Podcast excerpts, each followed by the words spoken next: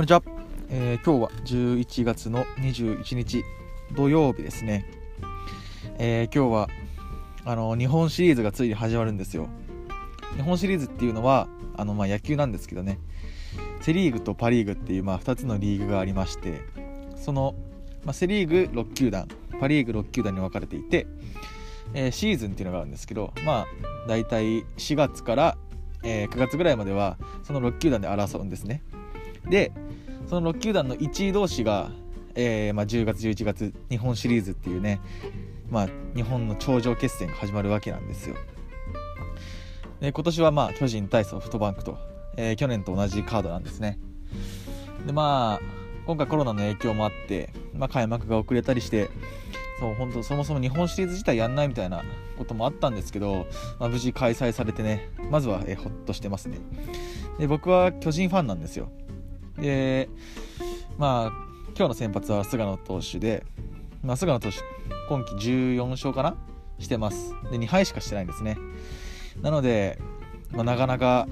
ね、いい試合、まあ、初戦取ってほしいなっていう思いもありますし逆にソフトバンクは千賀選手なんですよ。千賀選手って言ったらもう、ね、あのえげつないボールを投げる選手なんですね。お化けフォークって言われてる変化球も投げますし。フォークっていうのはあの打者の手元で、ま鋭く落ちるボールなんですけど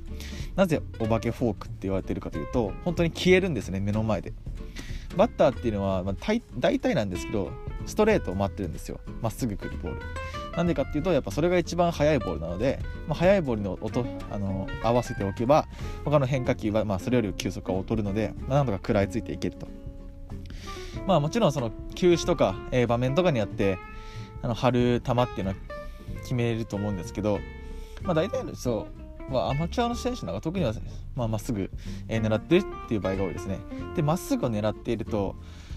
あのフォークボールが来た時にまっすぐの軌道をこう頭の中で描いてるので振った瞬間落ちると消えたってなるんですよ。なぜか。物理的には消えてないんですよもちろん。フォークボールだって急に手元で落ちるんじゃなくてピッチャーが投げた瞬間から徐々に落ち始めているんですけどやっぱりそのまあストレートの何ですかあの球筋で描いておくとやっぱ消えたように錯覚するんですね、まあ、それぐらい本当やばいんですよ。千賀投手のフォークボールっていうのは。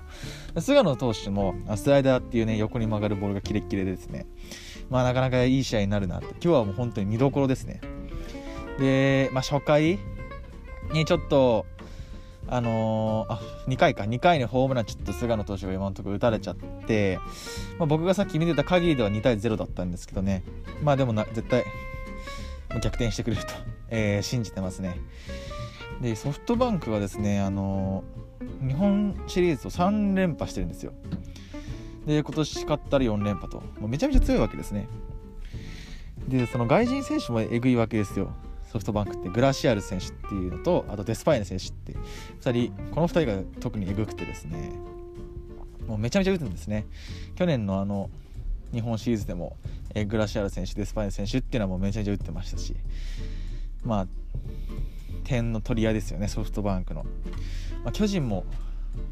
えー、もちろん打撃はね、えー、すごいんですけども。負けず劣らずって感じですかね両チームとも。もう本当に1球になく1球勝負になってくるんじゃないかなっていうふうに思います。まあ今年はオールスターとかもなかったですしそういう野球の宴みたいなお祭りみたいのは、え日本シリーズでまあひとまず終わりっていう今年は終わりっていう感じですね。是非興味がある方は絶対見てほしいですね。これだけ面白い試合っていうのはなかなかないと思いますしね。あとはそうですね。柳田選手とか坂本選手とか有名な選手もいるのでもう本当に見てほしいの。このこの一言に限りますね。今日は。はい。ということで、えー、日本シリーズを見てくれという話でした、えー、今日はこれで終わろうと思います。ありがとうございました。